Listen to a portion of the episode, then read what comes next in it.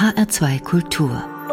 Doppelkopf. Ich heiße Karin Röder und zu Gast sind heute die Kinderschützerinnen Sibylle Winter und Stefanie Merzhäuser. Beide sind Ärztinnen und sie gehören zum Team der Kinderschutzgruppe an der Berliner Uniklinik Charité. Hierher kommen Kinder, die misshandelt, vernachlässigt oder missbraucht wurden. In einigen Fällen ist das sehr deutlich zu sehen, in anderen ist die Not der Kinder nur schwer zu erkennen. Behandelt werden die Kinder von der Kinderchirurgin Dr. Stefanie Merzhäuser und von der stellvertretenden Leiterin der Kinderpsychiatrie Dr. Sibylle Winter. Herzlich willkommen bei Doppelkopf. Vielen Dank. Vielen Dank. Frau Dr. Merzhäuser, Sie arbeiten unter anderem in der sogenannten Kinderrettungsstelle der Charité. Das ist die allgemeine Notaufnahme für Kinder, wo zum Beispiel auch Unfälle behandelt werden. Welche Merkmale deuten darauf hin, dass das Kind, das zu Ihnen kommt, misshandelt wurde?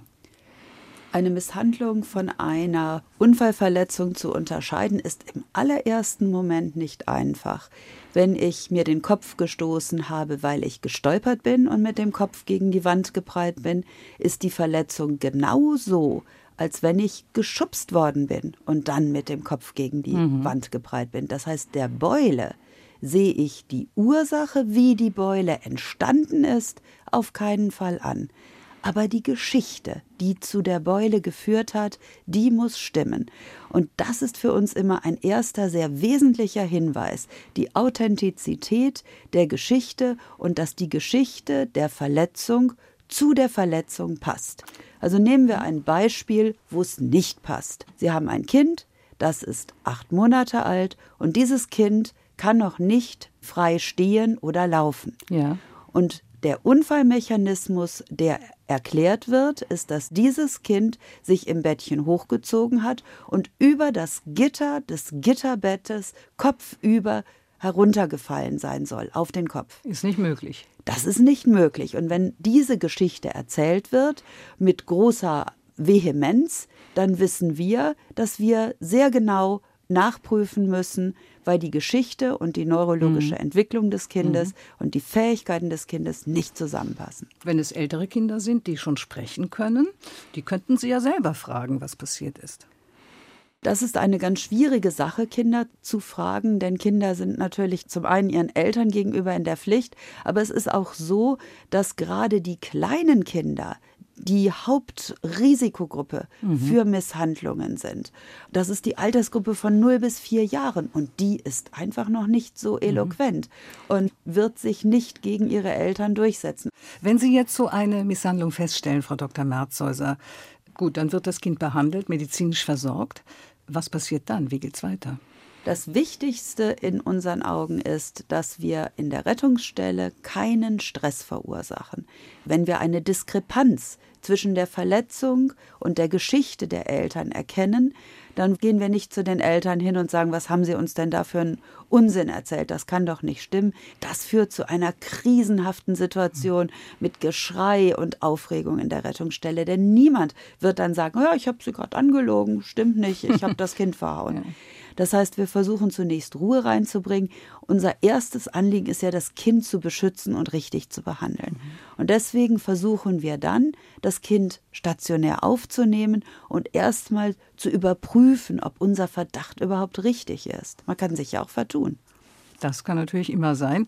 Frau Dr. Winter, Sie sind die stellvertretende Leiterin der Kinderpsychiatrie in der Charité und leiten die Kinderschutzambulanz. Das ist eine Diagnosestelle. Was wissen Sie über die Motive der Eltern oder der Betreuer, die mit dem Kind zu tun haben? Warum misshandeln Sie ein wehrloses Kleinkind? Ja, also die Eltern sind belastet, die nehmen sich das nicht vor, sondern sie sind einfach äh, überfordert, belastet und Kinder sind eben zum Teil auch sehr, sehr anstrengend. Wir wissen aus der Forschung, dass transgenerationale Weitergabe sehr häufig ist. Also transgenerationale Weitergabe bedeutet, die Eltern sind selbst als Kind auch mhm. Opfer von Misshandlung geworden. Über die Generation. Über hinweg. die Generation eben mhm. auch ähm, biologisch wird das weiter vererbt, Stressverarbeitung wird äh, vulnerabler und das verstehe ich nicht. Stress wird vererbt. Ja, also wenn ein Kind aufwächst und da gibt es sehr viel Stress. Es gibt mhm. ein Stressverarbeitungssystem, was sich in den ersten Jahren entwickelt und wenn da belastende Faktoren mit eine Rolle spielen. Über sogenannte epigenetische Mechanismen wird das Stressverarbeitungssystem gestört, ne, sodass quasi der Körper ja. permanent gestresst wird. Und das Aha. bildet sich dann auch wirklich ab und wird auch transgenerational weitervererbt. Wir haben aus der Forschung diesbezüglich Hinweise. Interessant zu wissen. Aus welchen Familien kommen die Kinder, die misshandelt werden? Sind das Kinder aus prekären Situationen mhm. oder wie kann ich mir das vorstellen? Ja, also wir sagen, es kommt in allen Schichten vor, sagen wir immer grundsätzlich, weil mhm. sonst übersieht man auch Kinder, die aus höheren äh, Schichten kommen. Es unterscheidet sich auch ein ja. Stück je nach Misshandlungsform. Aber wenn es um körperliche Gewalt geht, ist es schon so, dass die Kinder zum Teil aus prekäreren äh, Familien kommen. Bei sexualisierter Gewalt ist es nicht unbedingt so. Ne? Da kommen wir nochmal zu sprechen, denn sexualisierte Gewalt ist ja auch ein Schwerpunktthema in der Kinderschutzambulanz der Charité. Wenn Sie sagen, die Kinder kommen eher aus ja, ärmeren Familien, lässt ja vermuten, dass die prekäre Situation möglicherweise auch ein Grund für den Stress der Eltern sein kann oder ihre Stressoren verstärkt und sie deshalb handgreiflich werden. Genau, also das ist auf jeden Fall ein sehr, sehr wichtiger Punkt. Also das Alter der Eltern, also eher junge Eltern, dann viele Kinder, viele kleine Kinder, also unter fünf, ne, das ist ein Risikofaktor. Ja. Und dann natürlich auch psychische Belastungen, finanzielle Probleme, Elternkonflikte, häusliche Gewalt, eigene erlebte Gewalt, und natürlich manchmal, aber das ist nicht das häufigste, aber manchmal sind natürlich die Kinder auch nicht ganz so mhm. pflegeleicht. Ne? Es gibt auch Schreikinder, die die Eltern extrem herausfordern auch. Oder eben auch ähm, sehr unruhige Kinder, aggressive Kinder, behinderte Kinder. Ne? Also wir sagen immer, 40 Prozent der Kinder sind pflegeleicht, der Rest mhm. nicht. Und ähm, mit diesen 60 Prozent, das ist ja mehr als die Hälfte, muss umgegangen werden. Und das ist zum Teil nicht so einfach. Das sagt Sibylle Winter. Die Ärztin leitet die Kinderschutzambulanz in der Charité. Und dazu gehören auch noch viele andere Kollegen. Sie arbeiten interdisziplinär. Und außerdem heute zu Gast bei Doppelkopf ist ihre Kollegin Stefanie Merzhäuser. Sie sind Kinderchirurgin, Frau Dr. Merzhäuser. Können Sie etwas über die körperlichen Folgen der Misshandlungen sagen? Was passiert zum Beispiel bei einem Schütteltrauma?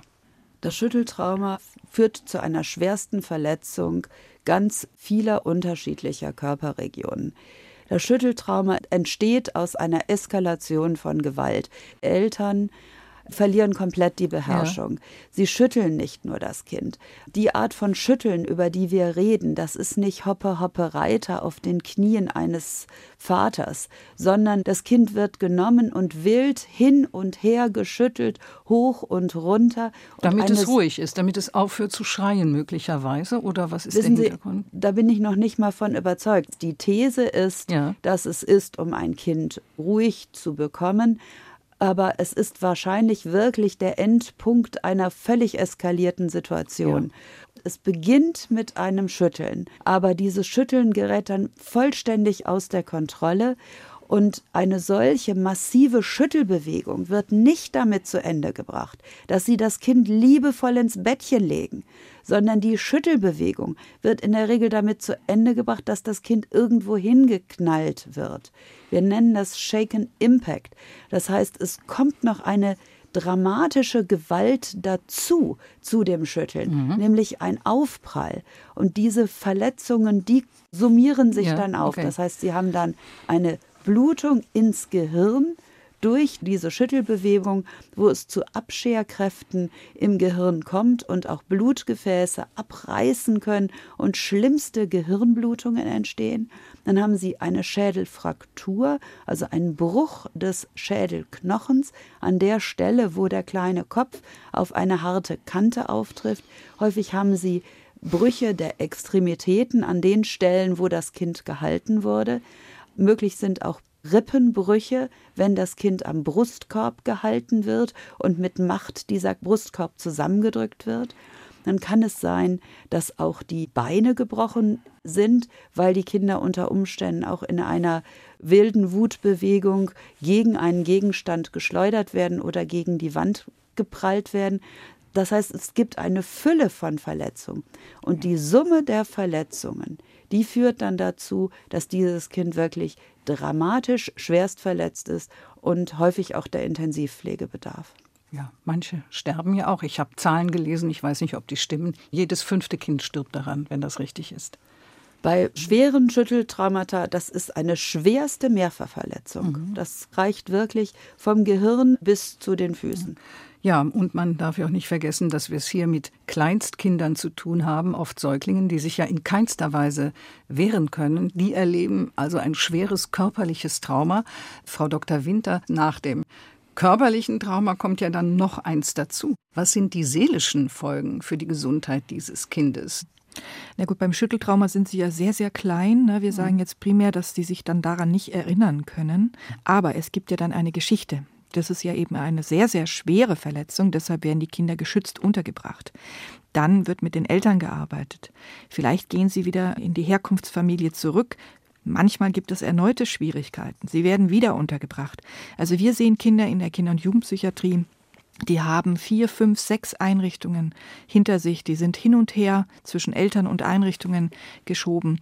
Ich finde, mit den Kindern wird tendenziell viel zu wenig über diese Geschichte gesprochen. Die verstehen gar nicht, warum sie hin und her geschoben sind.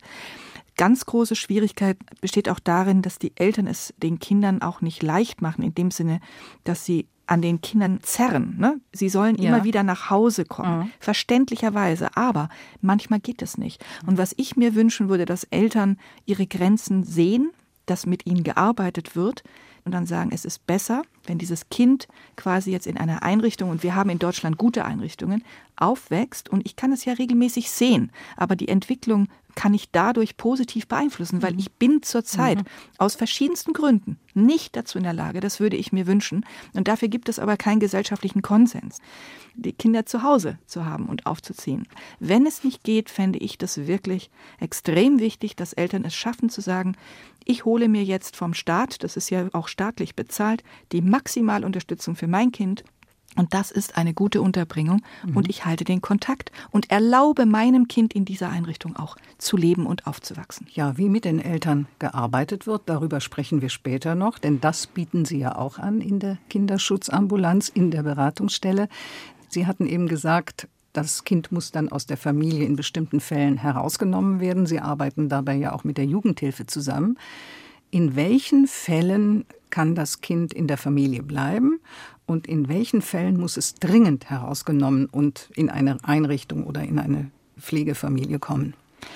Also sagen wir mal so, diese Kinder unter zwei, die schwer verletzt sind und die Eltern verleugnen alles. Sie übernehmen keine Verantwortung, so nennen wir das Wording. Also da muss erstmal geschützt werden. Das heißt aber nicht, dass die Kinder dauerhaft in einer Einrichtung verbleiben, sondern erstmal für die nächsten Wochen, vielleicht drei Monate. Und in der Zeit muss dann mit den Eltern gearbeitet werden, ob es möglich ist, dass die Kinder wieder zurückgehen. Das ist sehr wichtig aufgrund der Bindungsentwicklung. Die muss mhm. man immer ein Stück auch mitdenken. Wenn Kinder etwas älter sind und keine Lebensgefahr besteht und man mit Eltern auch gesprächstechnisch Übereinkünfte erreichen kann, dann ist es natürlich durchaus möglich, dass die Kinder im häuslichen Bereich bleiben und die Eltern entsprechende mhm. ambulante Hilfen bekommen, die dann auch zur Familie gehen und mit der Familie arbeiten, sodass sie Strategien erlernen, wie kann ich mit meinem Kind umgehen, wenn es stressig wird, mhm. wenn das Kind nicht das macht, was ich möchte. Dann ist das durchaus möglich. Das muss natürlich engmaschig überprüft werden, nehme ich an. Genau. Wer macht das? Das macht das Jugendamt, ambulantes Clearing nennt sich das, dass quasi mit der Familie intensiv gearbeitet wird und dann am Ende der Clearingphase, meistens so drei Monate, eben dann gesagt wird, das Kind kann dort bleiben oder muss untergebracht werden. Ja. Sibylle Winter ist Kinderpsychiaterin an der Charité und Leiterin der Kinderschutzambulanz im Hause. Und wir haben auch Stefanie Merzhäuser zu Gast, die Kinderchirurgin dort ist. Und wie man den Kindern noch helfen kann und was zu tun ist, darüber sprechen wir nach der Musik. Sie haben sich einen Titel von Bettina Wegener gewünscht. Sind so kleine Hände? Ja, ist schon etwas älter, der Titel. Ich glaube, ungefähr vor 40 Jahren hat Bettina Wegener das gesungen. Ist eine ganz alte Ballade von ihr. Das war noch zu DDR-Zeiten. Das ist eine DDR-Liedermacherin. Und ähm, das ist, glaube ich, ihr berühmtestes Lied. Und es ging ihr zum einen um die Kinder, aber ich glaube, es geht da auch um Meinungsfreiheit. Sind so kleine Hände winzige Finger dran, darf man nie draufschlagen, die zerbrechen dann, sind so kleine Füße mit so kleinen Zehen, darf man nie drauf treten, können sie sonst nicht gehen, sind so kleine Ohren scharf und ihr erlaubt, darf man nie zerbrüllen, werden davon taub, sind so schöne Münder, sprechen alles aus, darf man nie verbieten, kommt sonst nichts mehr raus, sind so klare Augen, die noch alles sehen. Ja, und damit hat Bettina Wegener auch beschrieben, was passiert, wenn so kleine Seelen misshandelt werden und kein Rückgrat mehr haben, denn als Erwachsene werden sie es wahrscheinlich sehr schwer wieder bekommen. Was meinen Sie, Frau Dr. Winter? Sie sind Kinderpsychiaterin. Ja, also ich finde, die Schwierigkeit, ähm, hatten wir ja vorher schon mal angefangen, ist, dass nicht darüber gesprochen wird. Also in den Familien, wo es passiert ist, sowieso nicht, weil die Eltern sagen, wir haben damit nichts zu tun. Und wenn die Kinder in Pflegefamilien kommen, ist die Geschichte auch oft gar nicht bekannt. Das heißt, es gibt dann eine Psychopathologie, also die Kinder haben Auffälligkeiten und es wird überhaupt nicht in Zusammenhang mit der frühkindlichen Entwicklung gebracht. Und es gibt auch keine psychotherapeutische Aufarbeitung, die ja vom Grundsatz her möglich wäre. Es gibt in Deutschland Psychotherapien, es gibt auch traumafokussierte Psychotherapien. Und was ich immer wieder sehe, ist, dass es da einen Riesenbedarf gibt, dass aber die Auffälligkeiten eben nicht in Zusammenhang gebracht werden und die Kinder eben dann auch keine psychotherapeutische Betreuung bekommen. Und dann landen sie eben sehr viel später bei uns in der Kinderpsychiatrie, in der Klinik mit hochaggressivem, dissozialen Verhalten, sehr depressiven, suizidalen Verhalten, Drogenmissbrauch und ähnlichem. Und das würde ich gerne verändern, dass eben viel früher dann auch diesen Kindern also allen Kindern mit Kindeswohlgefährdungsverdacht auch eine mhm. Intervention angeboten wird. Ja. Sibylle Winter, Sie sind die Leiterin der Kinderschutzambulanz in der Berliner Charité und Frau Dr. Stefanie Merzhäuser, Sie sind Kinderchirurgin. Die Kinderschutzambulanz ist Teil der Kinderschutzgruppe der Berliner Universitätsmedizin Charité. Die Kinderschutzgruppe ist eine Gemeinschaft, die innerhalb der Klinik für das Thema sensibilisiert. Wie geht diese Gruppe vor? Die Kinderschutzgruppe ist für meine Begriffe wirklich was ganz Tolles, denn es ist interdisziplinär. Das heißt, es werden alle Schattierungen von Kinderschutz aus den unterschiedlichen Perspektiven beleuchtet. Und da sind auch nicht nur Ärzte in der Kinderschutzgruppe, sondern selbstverständlich auch Schwestern und Pfleger, unsere Sozialarbeiterin, also Ärzte ganz unterschiedlicher Fachdisziplinen. Und wir helfen uns gegenseitig. Und jeder hat ja einen anderen Blickwinkel auf eine Kindesmisshandlung. Wenn Sie einen Zahnarzt fragen, der wird Ihnen sagen, ein kariöses Gebiss ist für mich eine Kindeswohlgefährdung. Mhm. Oder manchmal ist es so, dass die Eltern uns erzählen, das Kind hört so schlecht und es stellt sich heraus, der Ohrenarzt findet ein kleines Loch im Trommelfell. Wie kommt ein kleines Loch ins Trommelfell? Zum Beispiel durch einen Schlag mit der geschlossenen Hand aufs Ohr. Also es gibt ganz unterschiedliche Bereiche in der Medizin, wo sie manchmal nur kleine Hinweise hm. sammeln können, Indizien sammeln können und dann verstehen sie, dass es sich hier um eine Kindeswohlgefährdung handelt. Und das ist für mich das Faszinierende an der Kinderschutzgruppe, dass da wirklich aus ja. allen Richtungen Leute zusammenkommen. Eine sehr sinnvolle Einrichtung. An der Charité gibt es das auch an anderen Kliniken, an anderen Krankenhäusern? Ja. Ja, also, also Kinderschutzgruppen es, ja. gibt es auch in anderen mhm. Einrichtungen. Ich würde behaupten, ohne das jetzt ganz sicher sagen zu können, Kinderschutz hat an der Charité eine extrem lange Tradition.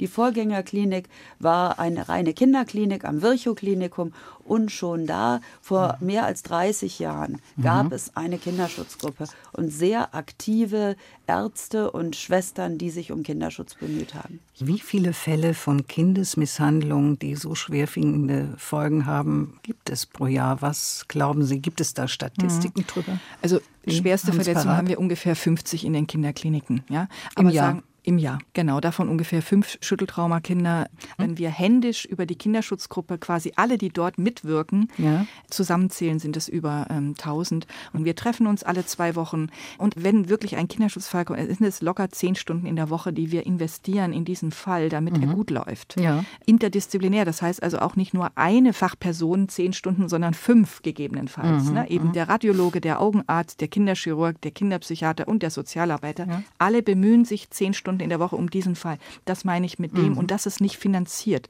In anderen Ländern gibt es Kinderschutzgruppen, die sind finanziert. Ach so, und deswegen müssen Sie als Ärzte das neben der regulären ja. Arbeitszeit machen. Oder Sie wollen es ja auch. Ja, machen wir auch gerne. Aber das ist halt einfach noch nicht eine Struktur, die ja fest ist, die fest mhm. implementiert ist. Ja, Frau Dr. Merzhäuser als Kinderchirurgin, haben Sie gerade gesagt, es ist oft nicht zu sehr zu erkennen und gerade diese Kinderschutzgruppe sensibilisiert auch Ärzte aller Fachrichtungen, ob da vielleicht eine Kindesmisshandlung vorliegt oder eine Kindeswohlgefährdung vorliegt aufgrund der Verletzung. Wie häufig wird es übersehen? Wie häufig sagt der Arzt, naja, also das ist eine plausible Erklärung, was mir da erzählt wird, was da passiert sein soll? Ich glaube, das Problem dass es übersehen wird, das existiert. Wie hoch diese Zahl ist, da diskutieren wir auch in der mhm. Kinderschutzgruppe immer wieder drüber. Das Entscheidende, um nichts zu übersehen, ist, dass man da nicht eine One-Woman-Show oder eine One-Man-Show draus macht. Das heißt? Kinderschutz ist bei uns eben interdisziplinär und mhm. das bedeutet auch, wenn ich, Stefanie, einen Fall plausibel finde, entscheide ich das nicht alleine. Mhm. Bei einem Kind das sechs Wochen alt ist und einen Bluterguss hat, muss man immer misstrauisch sein. Wissen Sie, ein Bluterguss, da wird gerne gesagt, das ist eine Kleinigkeit, da hat sich das Kind gestoßen, das kann schon mal passieren. Wenn man aber seinen eigenen Tagesablauf mal rekapituliert und sich überlegt, wenn man sich stößt, wie weh das tun muss, damit da auch eine Stunde später noch ein blauer Fleck zu sehen ist. Ja. Das heißt, ein blauer Fleck ist keine Bagatellverletzung. Mhm. Da braucht es schon eine erhebliche Gewalteinwirkung, damit es zu solch einem blauen Fleck, zu solch einem Bluterguss kommt. Mhm. Und wenn jetzt also ein Baby kommt mit einem Bluterguss, dann muss man immer an eine Kindesmisshandlung mhm. denken, denn das Baby selbst ist nicht in der Lage, sich mhm. eine Verletzung zuzufügen. Naja, es sind ja nicht nur in Anführungsstrichen blaue und grüne Flecken, es sind ja auch oft Verbrennungen, oder sogar auch Bisswunden. Und was tun Sie dann, Frau Dr. Merzhäuser? Sie sind ja Chirurgin. Wenn der Vater sagt, na ja, das Kind ist von seinem Bruder gebissen worden, zum Beispiel. Wir diskutieren nicht in der Rettungsstelle. Wenn das Kind von seinem Bruder gebissen worden ist, das kann man ganz leicht differenzieren. Mhm. Sie können ja eine Bissmarke ausmessen. Wir haben so einen ganz hübschen forensischen Winkel und wenn der Durchmesser des Bissabdrucks 4,5 Zentimeter überschreitet, ist die Wahrscheinlichkeit, dass das ein Kind war, ausgesprochen gering. Ja. Und solche festen Kriterien legt man dann an aber auch da wieder nicht in der Rettungsstelle. Unser erstes Ziel wird da sein, das Kind stationär aufzunehmen, um dann wieder von der mhm. Interdisziplinarität zu profitieren. Ja um zum Beispiel auch die Gerichtsmedizinerin dazu zu bitten, ja. die dann sagen kann, ja, sehe ich genauso 4,5 Zentimeter. Also ein Kind hat einfach nicht einen so großen Mund. Ja. Aber auch zu Bissverletzungen möchte ich noch was sagen. Ja. Da kann jeder mal an sich selbst experimentieren. Beißen Sie sich mal in den Arm so fest, dass Sie es eben so gerade noch ertragen können, und dann schauen Sie sich diese Bissmarke mal zehn Minuten später an. Die ist überhaupt nicht mehr zu erkennen. Die Bismarcken, die wir sehen, wo wirklich ein dunkelblau-roter Abdruck ist, die müssen mit sehr viel mehr Gewalt und Brutalität stattgefunden haben. Und dann stellen Sie sich mal vor, wie weh das getan hat. Mhm. Ja, Sie haben gerade die Gerichtsmedizinerin ins Spiel gebracht. Bisher gibt es ja keine verpflichtende Obduktion nach was man so nennt, plötzlichem Kindstod. Das kommt ja hin und wieder vor, auch wenn es in den letzten Jahren nicht mehr so häufig vorkommt, weil man heute weiß, dass man die Kinder eben, die Säuglinge nicht auf den Bauch legen soll, sondern auf den Rücken. Trotzdem wird das ja oft als Erklärung angeführt.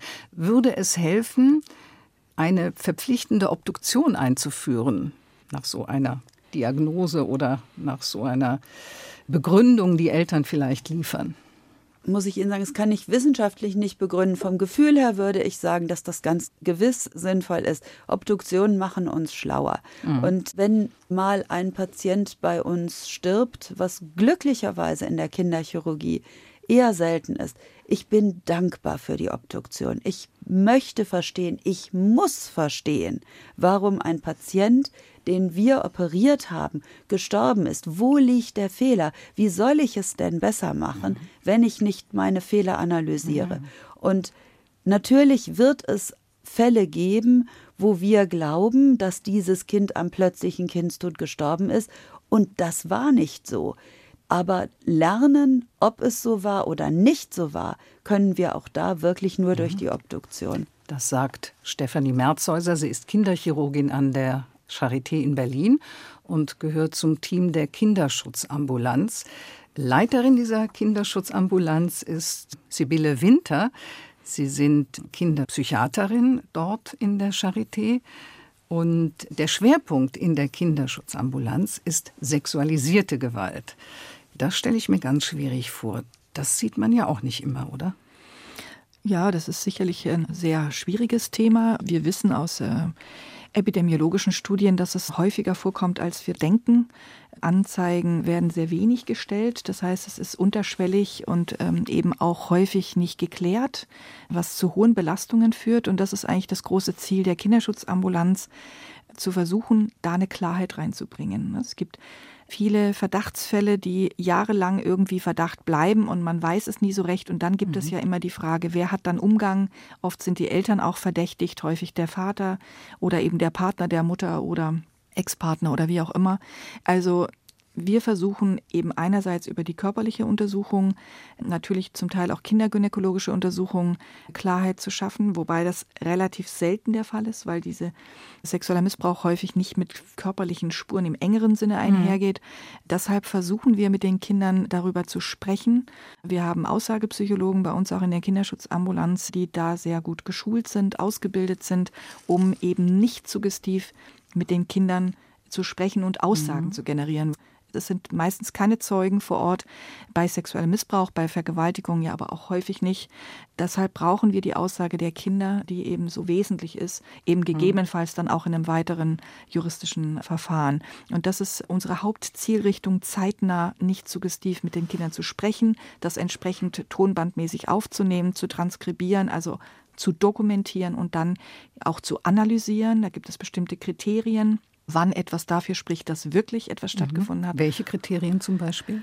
Detailreichtum, Konstanz in der Erzählung, aber auch nicht 100 Prozent, sondern ne, wenn man eine Geschichte zweimal erzählt, es gibt geringfügige Abweichungen, mhm. dann auch so unvorhergesehene Handlungselemente, wie zum Beispiel, da hat auf einmal ein Hund gebellt, ne, was ungewöhnlich ist. Spricht ja. der Detailreichtum dafür, dass sexualisierte ja. Gewalt stattgefunden hat? Also ein Satz ist nicht wirklich ausreichend. Mhm. Wobei man muss sagen, auch wenn eine Aussage jetzt nicht justiziabel ist, also vor Gericht keinen Bestand hat oder eben bei der Aussagepsychologie, schließt es natürlich auch einen sexuellen Missbrauch nicht aus, weil es gibt Kinder, die aus verschiedensten Gründen eben auch eine Aussage nicht generieren können, weil sie mhm. intellektuell beeinträchtigt sind, also kognitiv noch nicht weit sind, sprachmäßig beeinträchtigt sind oder eben auch durch das Ereignis selbst traumatisiert sind. Kann es auch sein, dass Sie das Ereignis gar nicht als Gewalt gegen sich empfinden, sondern sich selbst als die Schuldige oder der Schuldige ja, fühlen? Das ist ein ganz großes Problem, was Sie hier ansprechen. Ich spreche jetzt wirklich von Kindern. Sexueller Missbrauch meistens im familiären Nahumfeld läuft ja nicht gewalttätig ab. Ne? Und eben von Vertrauenspersonen, die auch sehr geliebt werden. Es wird oft gar nicht verstanden. Es fängt häufig früh an und wird nicht verstanden. Und man muss ja auch sagen, die Kinder wehren sich ja nicht. Und deshalb fühlen die sich eben extremst schuldig und schämen sich sehr. Und das macht die Sache eben auch extrem schwierig. Vielleicht ja. glauben die Kinder auch, es gehört dazu. Genau. Wenn sie können es überhaupt der Papa nicht, einen lieb hat. Genau, sie können es überhaupt Mama. nicht einordnen jetzt in diesem Alter, was weiß ich, zwischen drei und sechs. Und das ist eben eine Altersspanne. Diese Kinder sind sehr, mhm. sehr häufig bei uns. Ja. Mhm. Sie hatten eben davon gesprochen, dass Sie auch eine Gynäkologin einbeziehen für die körperliche Untersuchung. Untersucht sie auch die Jungs auf sexualisierte Gewalt? Nein, also die Jungs werden entweder pädiatrisch untersucht, gibt es einen Oberarzt in der ersten Hilfe bei uns, Herr Rosen, der das sehr professionell macht, oder wenn es noch komplexer ist, dann haben wir eine Kinderurologin und auch einen Kinderurologen, mhm. der das machen kann. Und man sieht dann, wenn es wirklich körperliche Misshandlung war, deutlich die Spuren. Ja, ist schwierig herauszufinden, erfordert sicher ganz viel Geduld, ganz viel Fingerspitzengefühl, um zu verhindern, was Sie eben angedeutet hatten, Frau Dr. Winter, dass dem Kind nichts quasi in den Mund gelegt wird, dass es in ja. seiner Aussage beeinflussen könnte. Ja. Man muss auch sagen, bei uns ist ja eine zeitnahe Diagnostik. Viele Kinder sagen auch nichts. Und erst im weiteren Verlauf, wenn sie eine Vertrauensperson auch über einen längeren Zeitraum kennen, dann fangen sie an zu berichten. Das ist schon auch ein wichtiger mhm. Punkt. Was könnten denn zum Beispiel Erzieher im Kindergarten, in der Kita oder Lehrer, auf was könnten die achten? Verändert sich das Kind im Verhalten, wenn es sexualisierte Gewalt oder sexualisierten Missbrauch erlebt hat?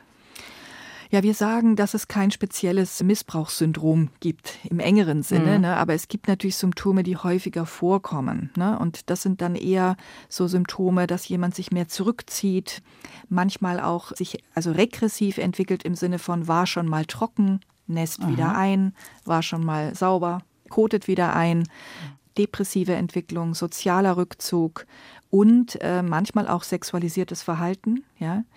Wobei es ist eben so, man kann nicht sagen, wenn diese Symptome bestehen, dann ist das Kind sexuell missbraucht. Das ist ein ganz großer Fehler. Mhm. Das kann viele, viele, viele Ursachen haben. Es kann auch auf so etwas hindeuten. Es ja? sollte zumindest mal danach geschaut werden. Genau.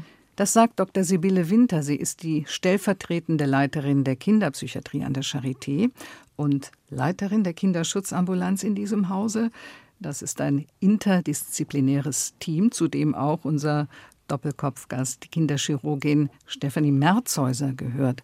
Frau Dr. Merzhäuser, Sie haben auch, wie Frau Dr. Winter, selbst Kinder. Sie arbeiten direkt am Körper des Kindes als Chirurgin. Wie gelingt es Ihnen, professionelle Distanz zu wahren? Komischerweise ist das gar nicht so schwer, wie man sich das vorstellt. Wenn man ein schwerst misshandeltes Kind untersucht, dann ist man natürlich furchtbar traurig, aber nicht in dem Moment, in dem man es untersucht und betreut, sondern das ist professionell. Das Kind kommt, dem geht schlecht und ich werde mein Möglichstes tun, um die Verletzungen adäquat zu behandeln und das auch noch möglichst schnell, mhm. die Schmerzen zu bekämpfen. Wut und Trauer, ja, natürlich, die gibt es und die nimmt man auch im Herzen mit, aber äh, ja, es ist ein Teil unserer Arbeit. Mhm. Und was uns gegenseitig hilft in der Kinderschutzgruppe ist, dass wir eine Supervision haben, wo man solche traumatischen Erlebnisse auch aufarbeiten kann.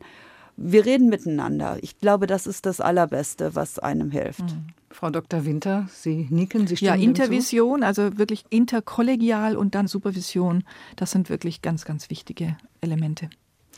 Ja, dann haben wir noch das sogenannte Münchhausen bei Proxy-Syndrom. Eine seltene Erscheinung, aber es gibt sie. Das heißt, wenn besonders Mütter ihre Kinder bewusst verletzen, um vielleicht Aufmerksamkeit für sich selbst zu erregen. Kommt das häufig vor, Frau Dr. Winter? Also in diesem Ausmaß eher selten.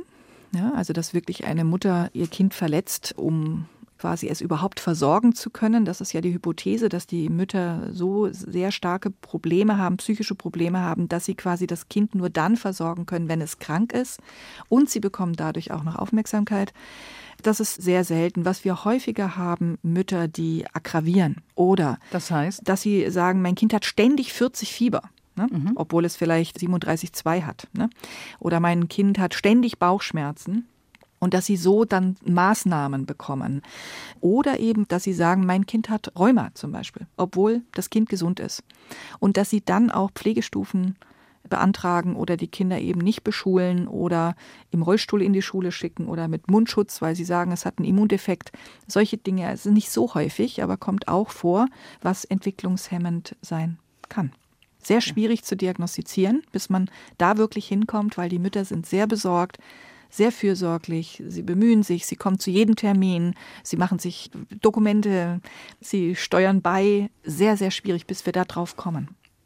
Ja, also das Münchhausen bei Proxy-Syndrom. Waren Sie damit auch schon konfrontiert, Frau Dr. Merzhäuser? Das Münchhausen bei Proxy-Syndrom kommt auch in der Chirurgie vor und mhm. zwar ist mein Spezialgebiet chirurgisch ist der Darm, Fehlbildung des Darms und ich habe schon des Öfteren Fälle erlebt, wo Eltern oder gerade Mütter kamen mit dem Syndrom, mein Kind hat Verstopfung. Ja. ja, kann den Stuhl nicht richtig absetzen. Und das ist ein Bereich, der ist auch eben sehr tabuisiert. Der ist schwer zu beurteilen, was ist Verstopfung, wie behandelt man Verstopfung. Und das geht dann so weit, dass Kindern große Teile des Darms chirurgisch entfernt werden, weil die Eltern immer wieder insistieren, dass dieses Kind nicht in der Lage ist, Stuhl abzusetzen.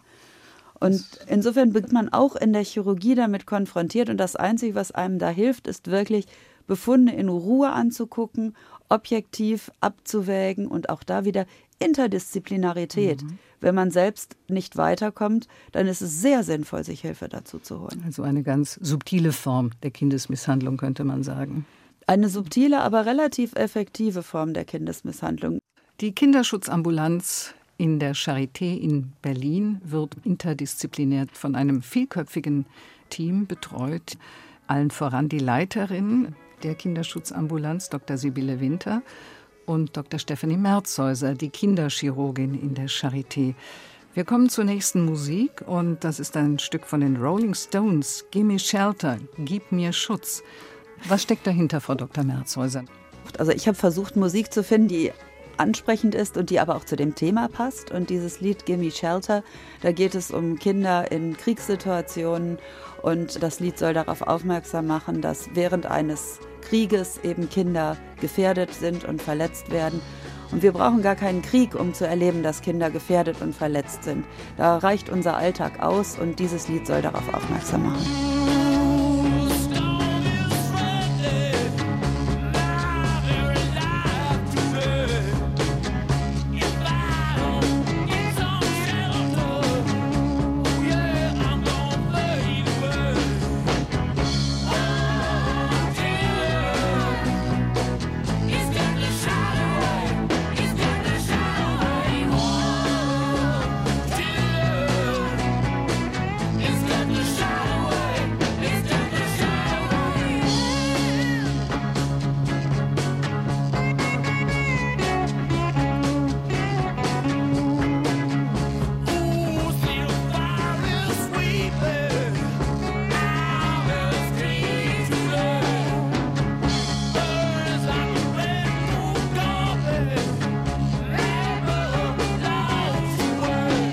Waren die Rolling Stones. Gimme Shelter, gib mir Schutz.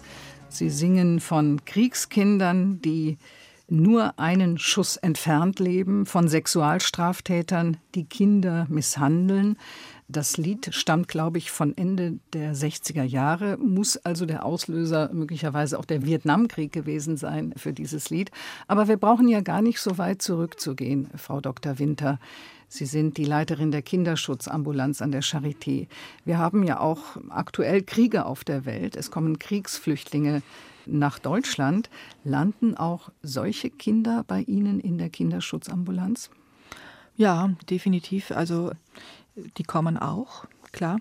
Die Geflüchteten, die ja häufig Trauma im Krieg erfahren haben oder auf der Flucht oder eben auch in Deutschland. Also wir hatten jetzt, das ist allerdings dann in der Traumaambulanz weiter versorgt worden, eben auch Geflüchtete, die hier sexuell missbraucht wurden, in diesen Riesenflüchtlingsunterkünften. Also bestimmt fünf mhm. Fälle hatten wir da die wir zunächst diagnostiziert und dann auch versorgt haben. Ja. Von Wächtern, von Aufsichtspersonen oder Nö, von anderen Flüchtlingen? Anderen geflüchteten auch? Erwachsenen. Mhm. Ja, viele Frauen werden ja auch auf der Flucht vergewaltigt. Also so bringen ja die Eltern, die Mütter selbst Kriegstraumata mit oder die Begleiterscheinungen von Kriegen sind. Aber die Kinder sind ja auch oft selbst traumatisiert, mhm. weil sie beobachtet haben, wie Menschen getötet werden, wie ihre engsten Angehörigen getötet werden, weil sie selbst vielleicht auch Gliedmaßen verloren mhm. haben. Wie kann man denen helfen? Ja, also äh, traumafokussiert psychotherapeutisch definitiv und das ist halt eine Schwierigkeit, weil sie am Anfang häufig nicht ausreichend Deutsch dafür können. Mhm. Äh, wobei die Kinder, muss man sagen, lernen häufig ganz gut, sodass wir die dann auch erreichen können. Wir haben jetzt ein Forschungsprojekt, wo wir auch eine arabischsprachige Therapeutin haben, die die Kinder versorgt. Die Schwierigkeit ist, dass die Eltern häufig mittraumatisiert sind und die lernen nicht so schnell Deutsch. Ne? Deshalb kommt man eigentlich um arabischsprachige Experten nicht drumrum. Also das ähm, halte ich für extrem wichtig, dass das nochmal mhm. aufgearbeitet wird. Wobei man sagen muss, da gibt es ganz gute Erfolge, weil das ist dann eben nicht eine interpersonelle Gewalt. Also diese, was wir vorher besprochen haben, interpersonell, dass Menschen, denen man vertraut, ja. ne, Gewalt ausüben, ist was völlig anderes. Und da haben wir auch ein Forschungsprojekt, wo wir versuchen, wie das auch biologisch anders wirkt, als eben ein Krieg. Wie anders wirkt das biologisch? Naja, das wissen wir dann in fünf Jahren, das kann ich Ihnen jetzt noch nicht sagen, mhm. aber wir vergleichen eben genau diese interpersonelle Gewalt mit kriegsassoziierten Traumata. Das sagt Sibylle Winter. Sie ist Kinderpsychiaterin und Leiterin der Kinderschutzambulanz an der Charité in Berlin. Kinder werden ja häufig von Vätern oder anderen männlichen Bezugspersonen misshandelt, in Abwesenheit der Mutter, manchmal auch in Anwesenheit der Mutter. Doch häufig schützt die Frau den Mann. Sie gibt beim Arzt an, ja, das Kind ist die Treppe runtergefallen, obwohl sie mitbekommen hat, dass der Mann das Kind geprügelt hat. Warum machen Mütter das? Na, ist ja immer eine große Hoffnung, auch wenn ein neuer Partner da ist. Und ähm, sie wollen die Beziehung auch erhalten. Sie wollen sie nicht zerstören. Manchmal auch finanzielle Abhängigkeit ne? oder natürlich auch emotionale Abhängigkeit. Also ich glaube, das ähm, spielt alles eine große Rolle. Vielleicht auch Angst, wenn auch häusliche Gewalt herrscht. Ne? Also wenn ich das jetzt sage, was passiert. Vielleicht wird sie selbst ja auch verprügelt, die Mutter. Genau. Und wie gesagt, es ist gesellschaftlich nicht akzeptiert, dass jemand sagt, ich bin überfordert und mir ist das passiert. Das sind dann gleich Menschen, mit denen man nichts mehr zu tun haben will. Also ich habe das selber bei einem Fall auch erlebt. Also dass, wenn dann diese Eltern vor Gericht kommen, die haben kein soziales Umfeld mehr, was ich auch problematisch finde. Ja. Ja, weil es bleiben ja die Eltern dieser Kinder. Ja. Ne, damit schädigt man sekundär auch wiederum die Kinder, wenn diese Eltern geächtet werden, auch in der Gesellschaft. Mhm. Ja, also ich fände es viel wichtiger zu sagen, okay, das gibt es, das kommt vor und wir wollen alles tun, dass das verhindert wird und dass es Unterstützung gibt und dass es nicht nochmal mhm. passiert. Ja, die Kinder wollen ihre Eltern nicht verlieren, die Eltern wollen aber auch ihre Kinder nicht verlieren, nicht an den Tod und auch nicht an ein Heim oder an eine Pflegefamilie. Unter welchen Bedingungen dürfen denn die Kinder bei ihren Eltern bleiben? Na, der wichtigste Punkt ist, dass Eltern bereit sind, darüber zu sprechen. Es muss ja. nicht sofort sein, aber dass sie überhaupt sprechen, dass sie über Belastungen sprechen, dass wir schauen können, wo können wir unterstützen, dass sie Unterstützung zulassen. Sie müssen ja unterschreiben, solange sie das Sorgerecht haben, für jede Unterstützung, die vom Jugendamt aus gegeben werden kann. Und schön wäre es natürlich, dass man irgendwann auch über dieses Trauma sprechen kann, weil es ist ja auch für die Eltern ein Trauma, dass sie als Rucksack mit sich herumschleppen. Sie wissen es ja genau, dass es passiert ist, aber sie können nicht darüber sprechen. Und das ist auch sehr belastend, ne? dass mhm. in einem geschützten Rahmen darüber gesprochen werden kann und dann nicht im Sinne von, und jetzt zeige ich dich an oder ähnliches, sondern wirklich im Sinne von, wir sprechen darüber, damit es sich nicht mhm. wiederholt. Sie bieten ja in der Kinderschutzambulanz solche Sprechstunden an, auch für die Eltern.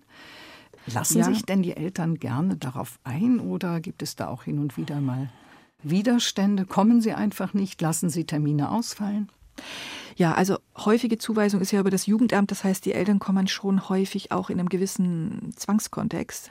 Ich würde mal so sagen, also ein Drittel können wir erreichen, dass wir über Kinderrechte aufklären, dass wir über die Folgen aufklären, gewaltfreie Erziehung, es steht im bürgerlichen Gesetzbuch und dass sie Beratung annehmen. Ne? Aber bei einem Drittel ist es schon etwas schwieriger. Also es wird nicht darüber gesprochen, es wird alles abgestritten, wo wir dann immer sagen, Beratung muss es trotzdem geben. Ja?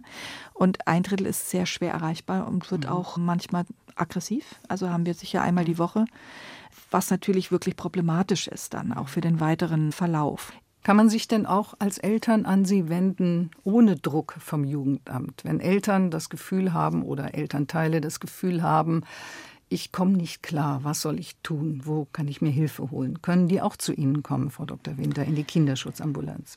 Ja, also ist nicht primär vorgesehen, aber wir lehnen niemand ab. Unterstützung geht immer nur über das Jugendamt oder über eben Fachberatungsstellen in der Stadt, dass dann eine Bereitschaft dazu da ist, dass wir dorthin Informationen geben können. Das wäre uns dann sehr wichtig. Von der Diagnosestelle an der Kinderschutzambulanz zur Fachberatung in der Stadt. Das Team der Kinderschutzambulanz in der Charité verteilt auch Flyer. Sie lassen Videos in den Berliner U-Bahnen laufen, treten an werdende Eltern heran. Was sagen Sie dann den werdenden Eltern? Also die Hauptbotschaft ist ja immer, wenn es Belastungen gibt, das ist jetzt in dem Fall eben das Schreien des Kindes, das ist ja die Hypothese, dann was ist zu tun, damit nichts passiert. Eben ins Bettchen legen, sicher ablegen und erstmal durchatmen. Aber es geht ja auch um andere Belastungen. Es ist nicht nur das Schreien des Kindes. Wir haben ja die Babylotsen bei uns und jetzt auch in ganz Berlin an alle Geburtskliniken. Und die Babylotsen bieten den Müttern, die belastet sind, Gespräche an. Welche Unterstützung gibt es? Also die Hauptbotschaft ist, für das gesunde Aufwachsen eines Kindes braucht man eben manchmal auch Unterstützung. Insbesondere wenn man sehr jung ist, wenn man alleine ist oder wenn es finanzielle oder arbeitstechnische Probleme gibt. Also die Unterstützung, dass man sich selber erlaubt mhm. zu sagen, dafür brauche ich jetzt Unterstützung. Das fände ich so wichtig. Dessen das ist unsere Botschaft. Schämen. Man muss sich nicht schämen. Mhm. In Portugal gibt es so ein Sprichwort, dass man für die Erziehung eines Kindes ein ganzes Dorf braucht. Wir haben das Jugendamt, wir haben Beratungsstellen, wir haben Psychotherapeuten, wir haben wirklich sehr viel. Es gibt mhm. Mutter-Kind-Behandlungen. Es gibt wirklich viele Angebote und ich würde einfach da ermuntern, dass man diese in Anspruch nimmt. Und so eine Art Dorf ist auch die Kinderschutzambulanz an der Charité in Berlin. Dort bekommen die Kinder Hilfe und zum Teil auch die Eltern. Und zu Gast bei Doppelkopf waren heute zwei Ärztinnen, die zum interdisziplinären Team der Kinderschutzambulanz gehören. Die Kinderchirurgin Stefanie Merzhäuser und die Leiterin Sibylle Winter.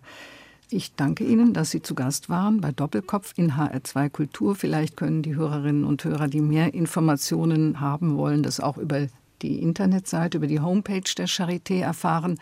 Stichwort Kinderschutzambulanz. Ja, wir haben noch einen letzten Musikwunsch für heute, der stammt von Neil Young, Heart of Gold. Frau Dr. Merzhäuser, Sie haben auch diesen Titel ausgewählt. Der passt als Abschluss ganz wunderbar. Wir haben darüber geredet, dass es schwere Verletzungen von Kindern gibt. Aber im Grunde haben viele Menschen dann doch ein Herz aus Gold und helfen den Kindern. Und wir sollten darauf hoffen und vertrauen, dass es viele Menschen mit einem Herz aus Gold gibt. Vielen Dank, Stefanie Merzhäuser und Sibylle Winter.